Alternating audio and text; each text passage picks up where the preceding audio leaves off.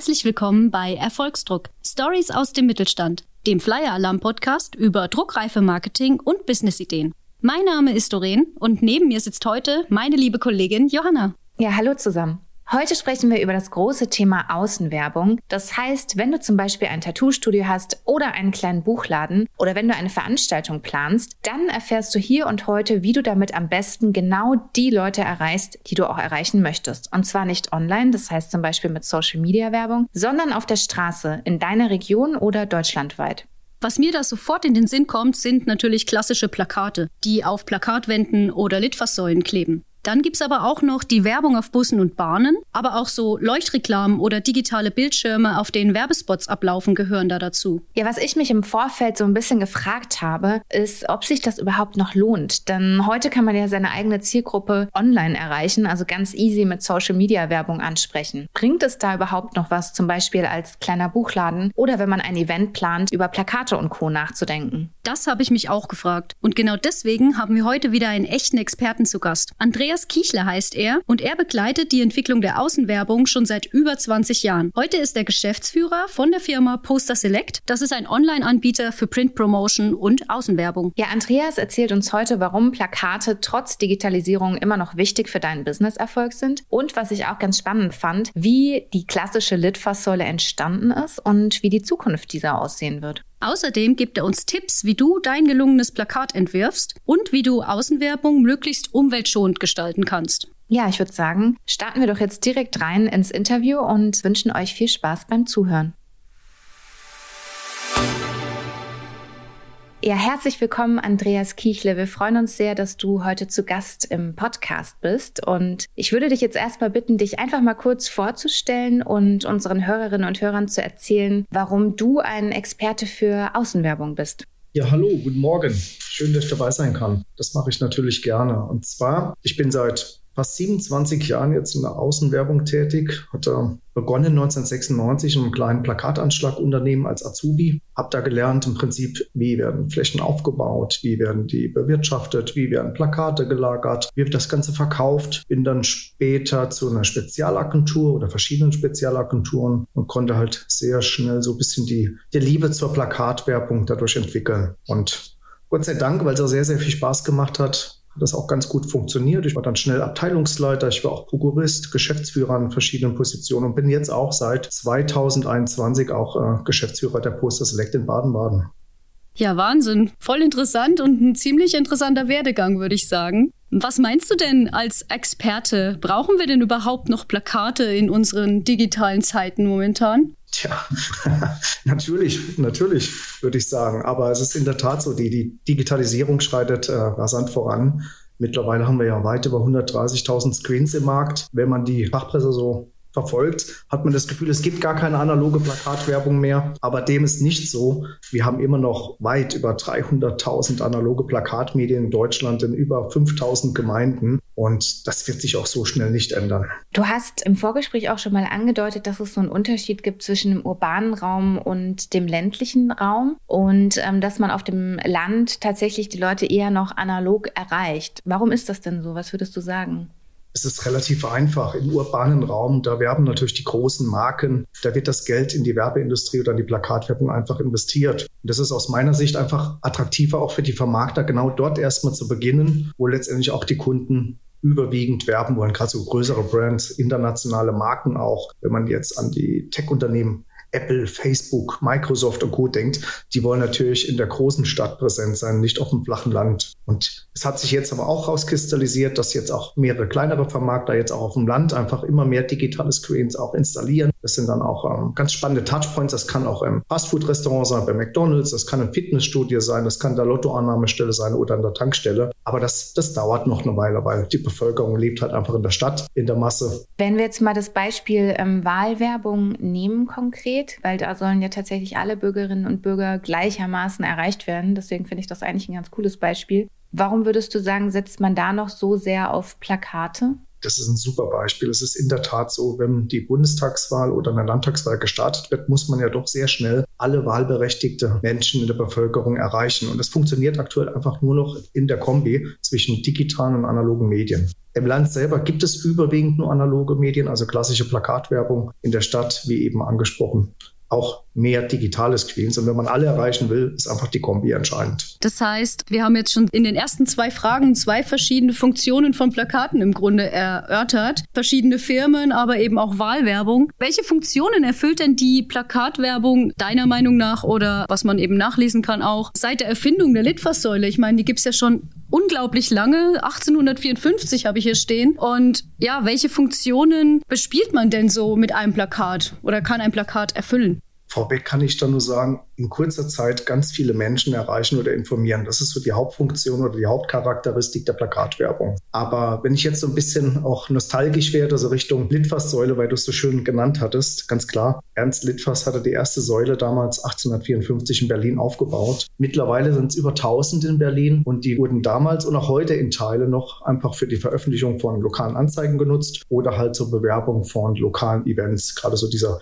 klassische Kulturanschlag, so wird es heute noch genannt. Insgesamt gibt es jetzt aber schon 14.000 in Deutschland. Das ist auch ein super spannendes Thema. Wahnsinn. Nur in Deutschland oder gibt es die eigentlich auch in Europa oder in, in der ganzen Welt mittlerweile, die Litfaßsäulen? Rein aus Interesse mal. Ach, die Litfaßsäule gibt es auch in anderen europäischen Ländern, aber das ist sehr, sehr unterschiedlich. Beispielsweise in Frankreich kann man sagen, die legen sehr viel Wert, liegt auch an den Vermarktern, die dort tätig sind, sehr viel Wert auf äh, Citylight-Poster, diese Vitrinen, die man so schön auch kennt in Deutschland aus dem Innenstadtbereich oder halt auch in Amerika, wenn man noch ein bisschen über den kurzen Ozean geht. Das ist halt auch sehr, sehr digital oder auch in England. Aber die Säulen gibt es trotzdem überall, aber nicht so stark ausgeprägt wie in Deutschland. Okay. Hast du denn ein konkretes Beispiel, was dir in den Sinn kommt von einer einer bekannten Marke, einfach bekannte Marke, damit wiederum alle, die jetzt gerade zuhören, sich das vielleicht ganz gut vorstellen können, die sehr gelungene Plakatwerbung in deinen Augen machen? Puh, da gibt es wirklich viele Beispiele. Die besten zum Beispiel, wir haben jedes Jahr ein Branchenevent, das nennt sich Plakative, wird vom Fachverband Außenwerbung ausgerichtet. Und da werden so die gelungensten Kampagnen in verschiedenen Kategorien einfach vorgestellt. Aus dem letzten Jahr beispielsweise ist mir in Erinnerung geblieben die Kampagne der Baumarktkette Hornbach. Die waren etwas außergewöhnlicher unterwegs und haben ein bisschen auf das Thema Nachhaltigkeit auch gesetzt, haben gesagt, wir suchen uns ganz ausgewählte Lokalitäten aus, hat vielleicht weniger mit Plakatwerbung an sich zu tun, sondern mehr mit Außenwerbung, haben das Ganze begrünt und mit der Message einfach versehen, überall kann Garten sein. Und das kam halt total gut in der Bevölkerung an,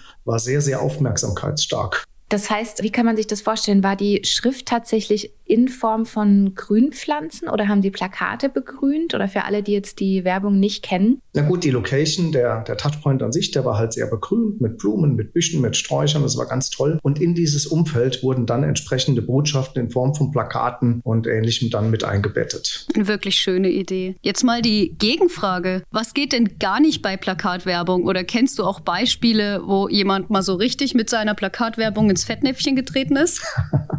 ja, das ist der Klassiker in der Tat. Also es gibt immer noch ganz viele Unternehmen, die versuchen, ihre Anzeige aus dem Anzeigenblatt oder aus der Tageszeitung wirklich eins zu eins auf eine Plakatwand zu adaptieren. Das ist natürlich ein fataler Fehler, weil A, viel zu viel Content drauf enthalten ist, die Schriftart viel zu klein und man darf halt auch nie vergessen, dass Plakatwerbung flüchtig wahrgenommen wird und dann muss es sofort funktionieren. Die Schrift muss halt groß und prägnant sein. Und ein Beispiel, was gar nicht funktioniert, das ist ganz witzig. Da fällt mir ein, das ist schon ewig her. Es gab mal einen Reifendienst in Deutschland. Ich will den Namen gar nicht nennen. Es könnte auch negativ ausgelegt werden. Das Plakat war komplett rot. Und alle haben sich gefragt, was ist das? Wer klebt da ein rotes Plakat auf die Wand? Und die Story war eigentlich dahinter, dass in der Folgedekade, weil die Plakatwerbung ja dekadisch belegt wird, war dann die Auflösung, wo man dann geschrieben hat, also erst was rot und am Ende, und wir sind jetzt der Reifendienst, der Ihnen in diesen gefährlichen Phasen oder Situationen hilft. Aber das war die Story des ähm, Reifendienstes. Das hat keiner verstanden. Das kann natürlich total in die falsche Richtung auch gehen. Das klingt sehr komplex tatsächlich, ja. Wie umgeht denn Poster Select das Problem von Streuverlusten bei Außenwerbung? Das ist ein sehr, sehr gutes Thema. Und damit werden wir auch regelmäßig konfrontiert. Also zum einen ist es halt immer die Frage, was möchte ich kommunizieren? Und wie möchte ich es kommunizieren. Damit kann man schon im Vorfeld so ein bisschen die Streuverluste einschränken. Wenn man jetzt aber beispielsweise ein Mineralwasser bewerben will, was halt ein Produkt ist, was die Masse anspricht, jeder trinkt Mineralwasser in Deutschland, dann sind die Streuverluste natürlich marginal, weil es ist jeder angesprochen, es gibt verschiedene Sorten, das passt wunderbar. Es kann natürlich auch ein, ein Radiosender sein, der sagt, ich muss meine, meinen Hörerkreis erweitern, Reichweite aufbauen. Mit Gewinnspielen spricht er die gesamte Bevölkerung an. Da sind die Streuverluste auch marginal. Aber es gibt auch äh, Produkte, die vielleicht etwas erklärungsbedürftiger sind, etwas spezieller. Und da haben wir natürlich ganz ausgefeilte Tools, aber auch einen riesen Datenpool, wo wir sagen, okay, wenn es spezielle Zielgruppen gibt, schauen wir uns die an in üblichen Marktmediastudien, teilweise bis auf Postleitzahlen Ebene 5 oder 8 tiefer runtergebrochen. Wir haben ähm, Informationen über den Handel, wo gibt es welche Geschäfte, wir haben Adresspools und haben ganz viele andere Informationen, die wir dann ganz gezielt anwenden und targeten können, um dann die Streuverluste einfach zu reduzieren oder zu minimieren. Ich würde da noch mal kurz den Vergleich ziehen, weil ich fand das jetzt sehr spannend, dass ihr da ähm, so sehr dann auch ins Detail geht, zum Beispiel mit Postleitzahlen. Wenn man das jetzt mal mit digital vergleicht, da kann man ja mittlerweile ganz konkret auch eingeben. Ich möchte zum Beispiel jetzt nur weibliche Personen im Alter zwischen 20 und 30 Jahren, die ähm, Hunde haben, zum Beispiel ansprechen. Da kann man ja ganz gezielt wirklich diese Menschen dann ansprechen. Und du hast jetzt so ein bisschen erzählt, dass es tatsächlich mit Printwerbung auch geht. Ich würde gerne das vielleicht auch noch mal an einem konkreten Beispiel durchgehen. Entweder ich gebe dir eins vor oder falls dir eins, eins einfällt, ich dachte vielleicht sowas wie veganes Schnitzel, wo man ja tatsächlich auch eine relativ konkrete Zielgruppe hat oder vegane Produkte. Wie würde man denn da vorgehen, wenn man jetzt sagt oder wenn man sich jetzt an euch wendet und sagt, hey, ich möchte jetzt hier mein, meine veganen ähm, Fleischersatzprodukte bewerben? Das ist ein spannendes Beispiel. Also auch da, wie immer, gibt es viele Möglichkeiten in der Werbung. Wir würden zum einen erstmal überlegen, ist das ein massentaugliches Produkt? Weil Außenwerbung ist und bleibt einfach ein Massenmedium. So, äh, wenn wir dann feststellen, diese Zielgruppe ist doch sehr präsent in Deutschland, werden wir herausfinden, wo sie präsent ist, wo sie wohnt, wo sie sich bewegt und wo sie vielleicht auch arbeitet. Und dann können wir auch überlegen, wo gibt denn, wo gibt es dieses Produkt eventuell auch zu kaufen?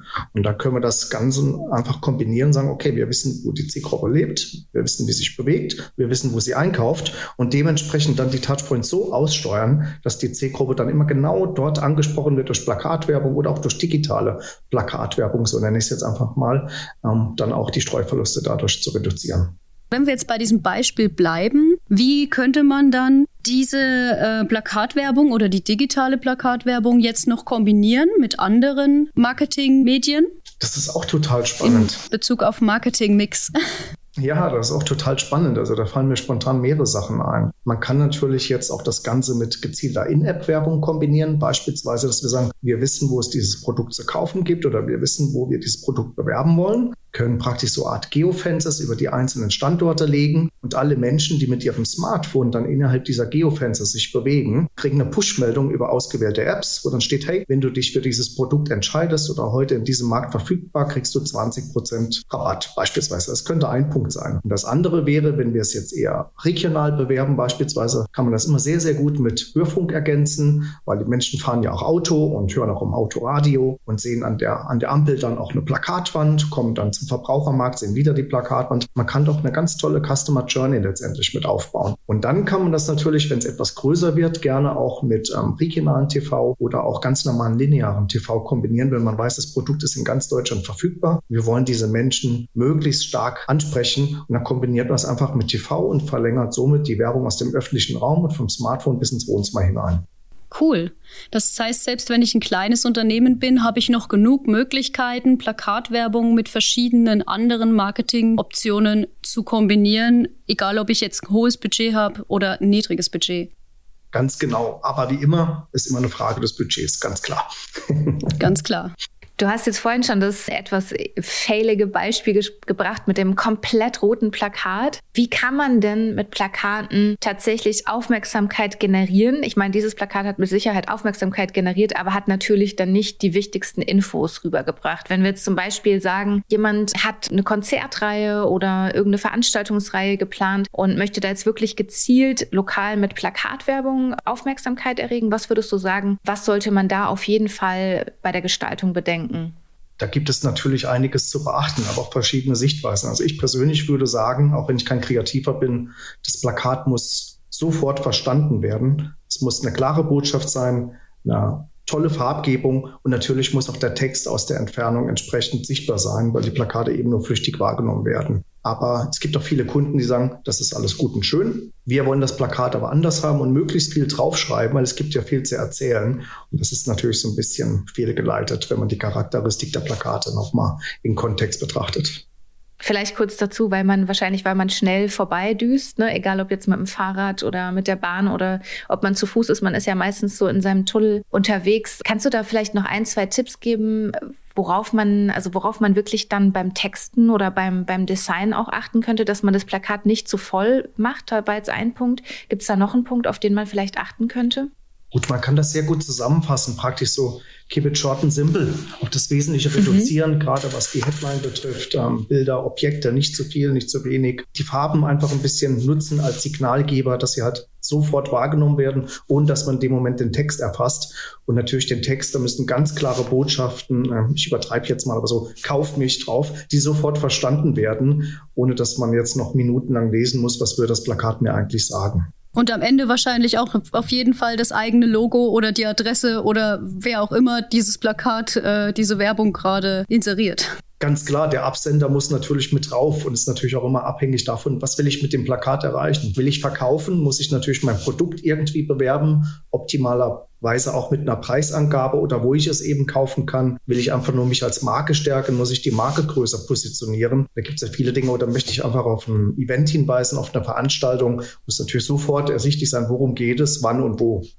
Jetzt haben wir ja schon viel über die verschiedenen Möglichkeiten der Kombination von Plakatwerbung mit anderen Marketinginstrumenten gesprochen. Glaubst du denn, dass es die klassische Litfaßsäule überhaupt noch lange geben wird? Oder wie sieht deiner Meinung nach denn die Zukunft der Plakatwerbung aus? Das ist auch eine verdammt gute Frage. Also ich selber, aber ich bin halt nun mal Mensch der ersten Stunde in der Plakatwerbung. Ich glaube ganz klar an die Zukunft. Wir sind auch bereits meines Erachtens in der Zukunft angekommen durch die rasante Digitalisierung in Deutschland. Das wird auch nicht enden. Das wird mit Sicherheit aus dem urbanen Raum auch in den regionalen Raum stärker sich verbreiten. Ich sehe auch ganz klar eine stärkere Vernetzung einfach mit Daten, mehr Content-orientierte Ansprache in der Zielgruppe. Das wird sich definitiv ausweiten, auch mit Unterstützung von künstlicher Intelligenz integriert in Smart City-Konzepte. Und ähm, da wird noch einiges passieren. Und die Litfaßsäule an sich sehe ich als absolutes Kulturgut. Die wird es meines Erachtens immer geben. Auch gerade deswegen, weil, weil sie so ein bisschen jetzt ihre digitale Wiedergeburt erlebt in Hamburg und neuerdings seit wenigen Tagen auch in Stuttgart. Da hat der Vermarkter Ströer jetzt digitale Säulen aufgebaut, die es so in Deutschland bisher noch nicht gab. Und deswegen wird die digitale Litfaßsäule auch weiterleben. Das ist spannend. Das führt so ein bisschen zur nächsten Frage, und zwar, wie lässt sich denn Plakatwerbung nachhaltig gestalten? Das ist auch ein gutes Thema. Die Nachhaltigkeit ist bei uns auch längst in der Branche angekommen. Und das fängt eigentlich schon ganz vorne an. Wenn man sich überlegt, ich möchte Plakatwerbung oder Außenwerbung allgemein machen, wie gehe ich das Ganze an? Wenn ich natürlich sehr viel Wert darauf lege, dann wähle ich vielleicht eher auch mal eher digitale Screens aus, weil man hat keine Anfahrtswege, da muss niemand hinfahren und das Plakat anbringen. Damit spart man schon eine Menge ein. Wenn man aber eben keine digitalen Screens belegen kann, gerade jetzt im ländlichen Bereich und doch lieber auf klassische Plakatwerbung geht, achtet man vielleicht einfach näher bei der Auswahl der Druckerei einfach darauf, wie wird produziert, sind es umweltfreundliche Druckverfahren, ökologische Farben im Einsatz oder recycelbares Papier. Das kann man da auch sehr, sehr gut berücksichtigen. Oder Ergänzend zu allem kann man natürlich auch sagen, wir errechnen in Kooperation mit unserem Partner Climate Partner einen CO2-Fußabdruck und sagen, diese Kampagne erzeugt äh, eine gewisse Menge an Emissionswerten, die müssen kompensiert werden in irgendeiner Form. Da wird ein Beitrag errechnet und den kann man dann letztendlich in ein Klimaschutzprogramm ähm, investieren, wie Windkraftpark an der Nordsee oder eine Baumbepflanzung im brasilianischen Regenwald, um das Ganze dann nachhaltig und klimaneutraler zu gestalten. Ist denn letztlich die digitale oder die analoge Litfaßsäule nachhaltiger oder kann man das gar nicht so pauschal sagen? Hm. Ich persönlich glaube, dass die digitale Werbung einfach nachhaltiger ist. Aber ich schätze, wenn man andere Kollegen in der Branche fragt, werden die anderer Meinung sein. Das werden wir einfach noch ein bisschen beobachten und dann lernen oder feststellen, was am Ende doch nachhaltiger ist. Eine Frage haben wir noch, eine Überraschungsfrage. Johanna, möchtest du die stellen oder soll ich? Stimmt, ich habe sie ja ganz vergessen. Ja, ich würde sie stellen, weil ich habe sie mir ausgedacht. Und zwar ähm, höre ich sehr gerne den Podcast von Matze Hielscher. Ich weiß nicht, ob du den kennst. Hotel Matze heißt der. Kennst du ihn? Leider nicht, aber jetzt bin ich neugierig. Das ist sehr gut. Nee, das ist sehr mhm. gut, dass du ihn nicht kennst, weil dann kennst du auch die Frage nicht. Die haben wir jetzt einfach mal geklaut aus dem Podcast. Und zwar, die stellt äh, Matze Hirscher immer am Ende all seinen Gästen. Stell dir vor, du hättest mitten in Berlin auf dem ganz großen Alexanderplatz oder auf dem Kudamm, das darfst du dir aussuchen, die Möglichkeit, eine äh, riesengroße Plakatwand, die so ein ganzes Haus bestückt sozusagen, dürftest du mit einem Satz befüllen. Was würdest du da draufschreiben? Kannst dir gerne ein bisschen Zeit lassen zur Beantwortung der Frage. Das ist auch eine sehr, sehr gute Frage. Was würde ich da draufschreiben? Deine Message an Berlin und die Welt. Genau. Im Moment zu aktuellen Zeitgeschehnissen würde ich einfach sagen Frieden. Einfach Frieden. Sehr, Sehr gut. Ja.